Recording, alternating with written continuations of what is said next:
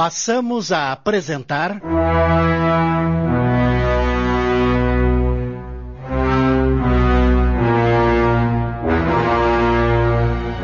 Amor e Vingança, obra de Bete Freitas, ditada pelo espírito Luiz E. Brancar.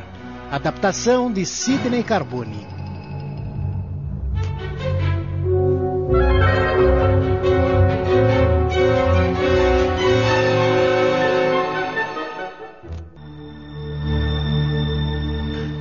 Na verdade, a viúva não se dera conta da grande quantidade de espíritos ignorantes que a seu lado observavam tudo raivosos. O chefe da legião sussurra-lhe nos ouvidos tudo o que Locardia lhe fizera. Fala também de como fora seu encontro ali mesmo no cemitério com Ivelise, a amante. A mulher revira os olhos e diz com ódio: Aquela desgraçada destruiu a minha vida. Eu preciso acabar com ela. Hei de vê-la na sarjeta, completamente destruída. Nádia, assustada, sem entender bem aquela reação repentina, tenta dialogar com a cunhada. Mércia, tire essas ideias da cabeça.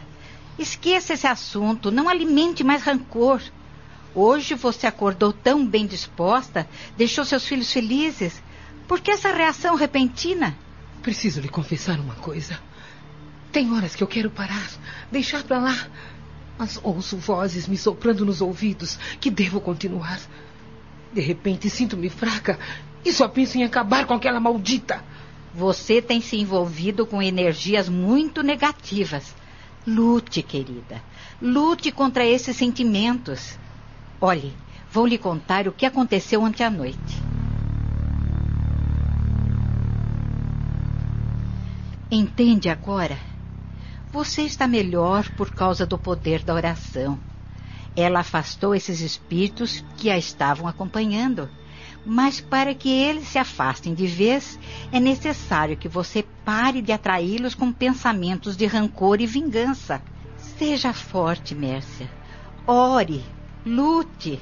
Quando se sentir possuída por tais sentimentos, agarre-se com Deus e implore a ajuda dele para afastar essas entidades de você. Eu sei que você já sofreu demais, porém tudo é passado. Pense agora no seu futuro, na sua vida e nos seus filhos, que a amam demais. Eu não sei, Nádia. Sinceramente, não sei se conseguirei esquecer. Pois é justamente isso que essas entidades querem: que você não esqueça, não perdoe, que queira vingar-se, assim estará alimentando seus vícios. Você tem ideia de quanto dinheiro já deixou nas mãos daquela mulher, a feiticeira? Fora os maços de cigarro, as bebidas e tudo mais que ela pediu para oferecer a esses malfeitores. Afaste-se disso tudo. Pense em Renê e em Luísa. Você não pode imaginar o sofrimento deles vendo agir assim. Eles já sofreram tanto com a perda do pai. Você quer que eles fiquem também sem mãe? Vamos voltar para casa. Ah, não quero mais ficar aqui.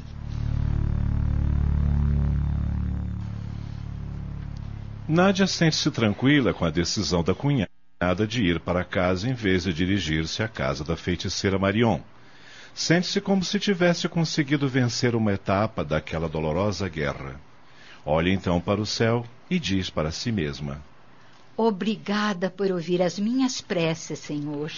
O que ela não pode ver são as entidades que acompanham Mércia armando um plano para derrubar todos os seus bons conselhos. Precisam de um instrumento espiritual que traga Mércia de volta para suas lides, algo que mexa profundamente com seu orgulho ferido. Não podem deixá-lo escapar.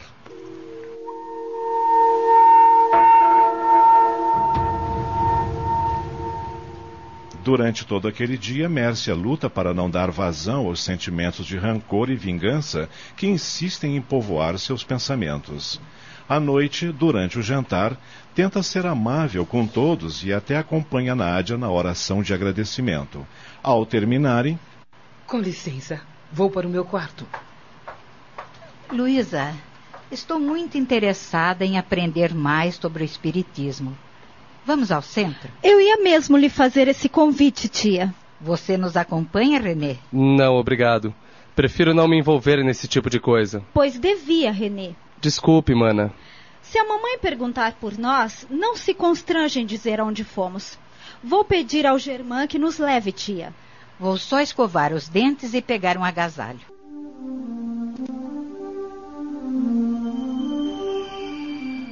Exatamente às 20 horas, tia e sobrinha entram no centro e são recebidas por uma jovem. Educadamente, elas as informa que precisam passar por uma triagem para que se verifique que tipo de sala devem passar. Nós já estivemos aqui uma vez. Mesmo assim, a moça pede que passem pela triagem, explicando que só dessa maneira poderão receitar o tratamento espiritual adequado.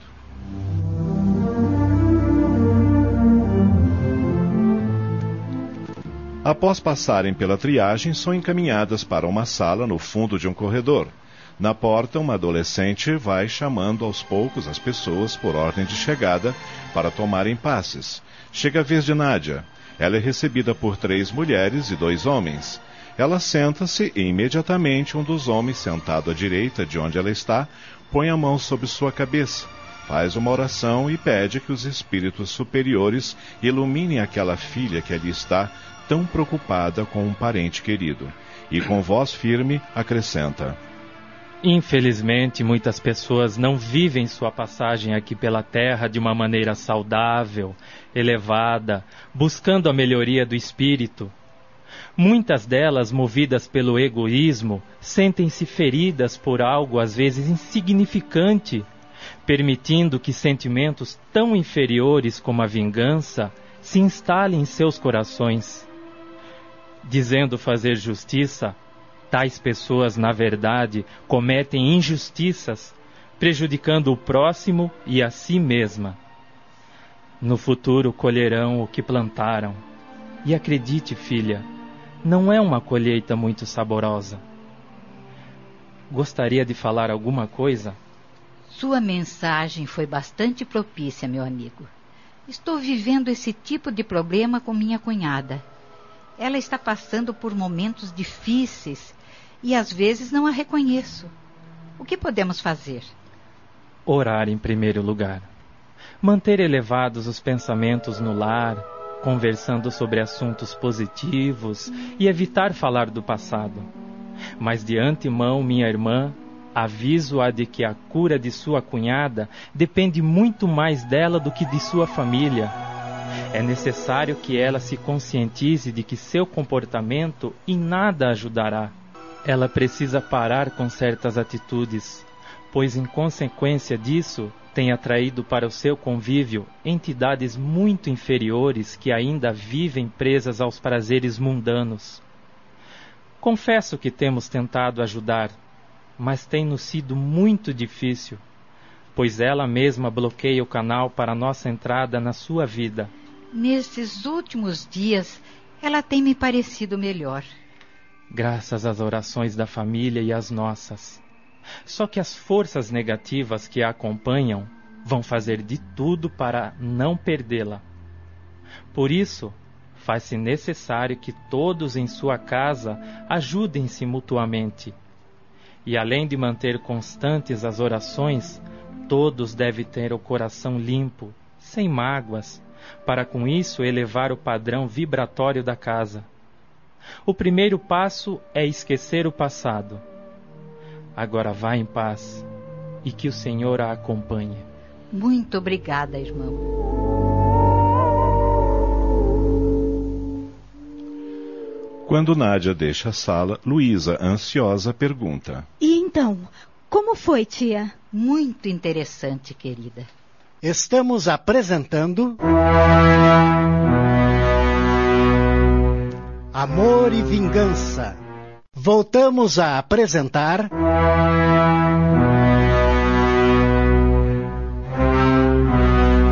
Amor e Vingança. Adaptação de Sidney Carbone.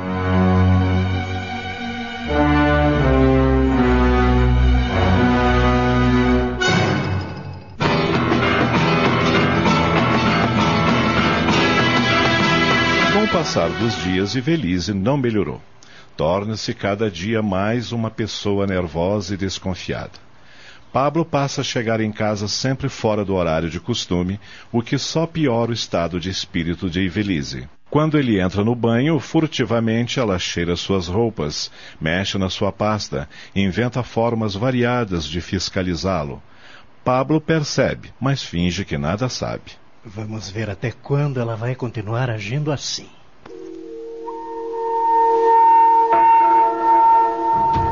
A cantora passa a se cuidar melhor, muda o guarda-roupa, o corte de cabelo, anda bem vestida, maquiada, procura ser vista sorridente e sedutora.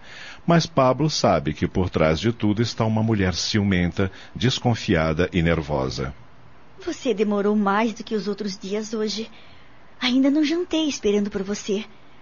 Posso mandar a cozinheira. Obrigado, Evelise, mas eu já jantei com os amigos. Eh, se não se importar, vou para a biblioteca guardar uns livros que comprei. Ele a beija no rosto e acrescenta: Vá descansar. Já passa das 22 horas. Você passou o dia todo cuidando do nosso filho. É uma excelente mãe, Evelise. Ela o vê afastar-se e uma raiva invade. Tive vontade de avançar em seu pescoço, gritar que estou revoltada com o seu comportamento nas últimas semanas e exigir que me diga se tem um amante. Mas simplesmente abaixa a cabeça e vai para o seu quarto. Lá chegando, joga-se na cama e não consegue conter as lágrimas. Quem será a outra? Com certeza alguém do seu meio. Talvez uma antiga namorada.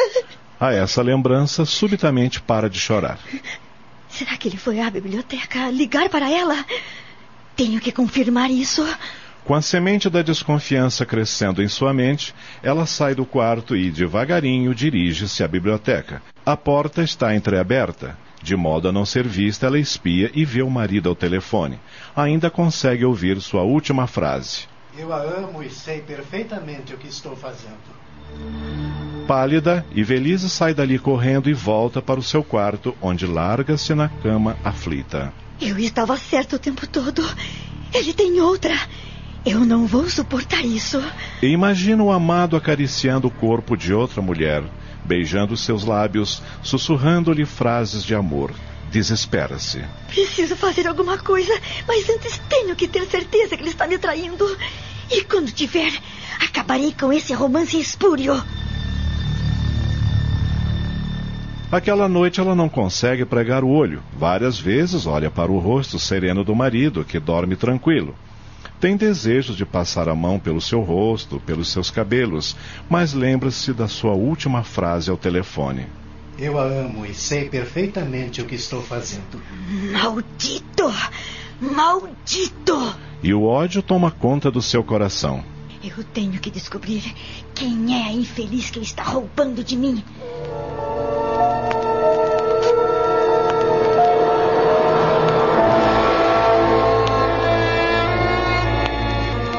No dia seguinte, assim que Pablo sai para o trabalho, Ivelise liga para Daniele, convocando-a a vir à sua casa. Quando a amiga chega, ela conta-lhe tudo o que se passara na noite anterior. Eu ouvi claramente quando ele disse no telefone que a amava muito. Lise, minha amiga, pare com isso. Ele podia estar falando com um amigo sobre o amor que sente por você. Não, Daniele, não se tratava de um amigo. Ah, amiga, eu tenho mudado. Estou sempre alegre quando ele chega em casa, perfumada, maquiada, e ele simplesmente me ignora. Apenas uma outra mulher na vida de um homem faz com que ele despreze a esposa dessa forma. Pablo está me traindo, sim. Só não consigo imaginar com quem. Você se afastou de todo mundo, Lise. Até dos seus sogros, da sua cunhada. Por que não procura a dona Felícia e lhe conta o que está vendo? Ela é uma mulher experiente. Talvez ela se prontifique a ter uma conversa com o filho. Não seja ingênua, Daniele. Se ele estiver me traindo, é evidente que ela o defenderá. Então, o que você pretende fazer? Eu estive pensando a noite inteira e tomei uma decisão. Qual? Vou procurar uma dessas mulheres que arranjam a vida das pessoas. O quê? É isso mesmo. Você foi uma delas tempos atrás. Se esqueceu? Pelo amor de Deus, Lise, não faça isso. E por quê? Você vivia me dizendo que essas mulheres são ótimas, que são capazes de adivinhar o futuro das pessoas, que é certo o que está errado, etc, etc. Por que o espanto agora? Já faz muito tempo que não vou mais atrás disso. Não vale a pena. Eu, eu estava errada, muito errada. Errada? Como assim? Por favor, não me obrigue a falar de um passado que só me traz mais recordações. Mas você me dizia que essas mulheres acertavam. No começo eu achava que sim, mas estava errada. O que foi que aconteceu, Daniele? Já disse que não quero falar disso. Talvez um dia eu lhe conte. Só o que posso lhe aconselhar é que não vá atrás dessas infelizes. Só se você me der uma boa razão. Então eu lhe pergunto: se uma mulher dessas estivesse realmente trabalhando com um espírito de luz, ela iria dizer a você se Pablo está mesmo lhe traindo? Mesmo sendo verdade? E por que não? Você está cega, Lise, como eu estive um dia. Um espírito de luz enviado por Deus jamais diria algo que trouxesse dor, desordem e desunião ao lar de uma pessoa, nem que fosse verdade. Não diria porque saberia que quando você chegasse em casa, iria brigar, poderia até destruir seu casamento. Não se esqueça que você tem um filho. Um espírito inferior, sim, faria esse tipo de coisa. Porque gosta de ver um lar desfeito, brigas, mágoas e rancores. Essas mulheres, minha amiga, você acredita que estejam bem se apenas falam em desgraças? O que uma pessoa assim pode passar de bom para você ou qualquer um outro? Ai, desista dessa ideia, querida, por favor. Eu gosto muito de você. Não se meta com esse tipo de gente. Não vai mesmo contar-me o que aconteceu? Hoje não. Talvez um dia. Prometa-me que vai tirar esse absurdo da cabeça. Ai, eu estou desesperada. Amo meu marido e não quero perdê-lo. Errei em algum ponto do meu caminho, mas quero mudar isso. Quero reconquistá-lo. Será que estou pagando o que fiz a dona Mércia? Claro que não. Mas se isso a incomoda tanto, converse com Deus. Peça perdão por seus erros. Diga-lhe que está arrependida. Fale de suas preocupações, seus medos. Peça que ele lhe mostre o caminho da verdade. Escancare seu coração. Ele a ouvirá com toda certeza. Tudo bem, Daniele. Vou seguir os seus conselhos. Não procurarei esse tipo de ajuda. Vou abrir o meu coração a Deus. É assim que se fala, querida.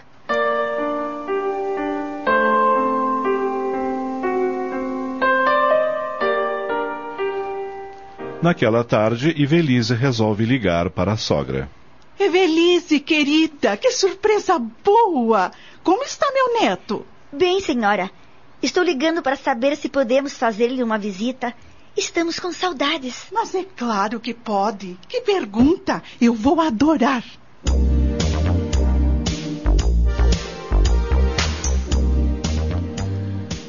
Ivelise e o filho são recebidos com muito carinho pela sogra. Após os cumprimentos, uma criada leva a criança para o jardim, a fim de que as duas possam conversar tranquilas. Fiz uma peraltice, Velise. o que foi? Liguei para o Pablo no escritório e pedi a ele que venha para cá assim que encerrar o expediente. E para quê? Para que jantemos todos juntos, ora. Espero que não tenha se aborrecido. Não, claro que não. Você me parece um tanto preocupada. Dona Felícia, eu preciso muito me abrir com a senhora. O que aconteceu? Acabamos de apresentar. Amor e Vingança. Obra de Betty Freitas em 15 capítulos, ditada pelo espírito Luiz E. Brancar. Adaptação de Sidney Carbone.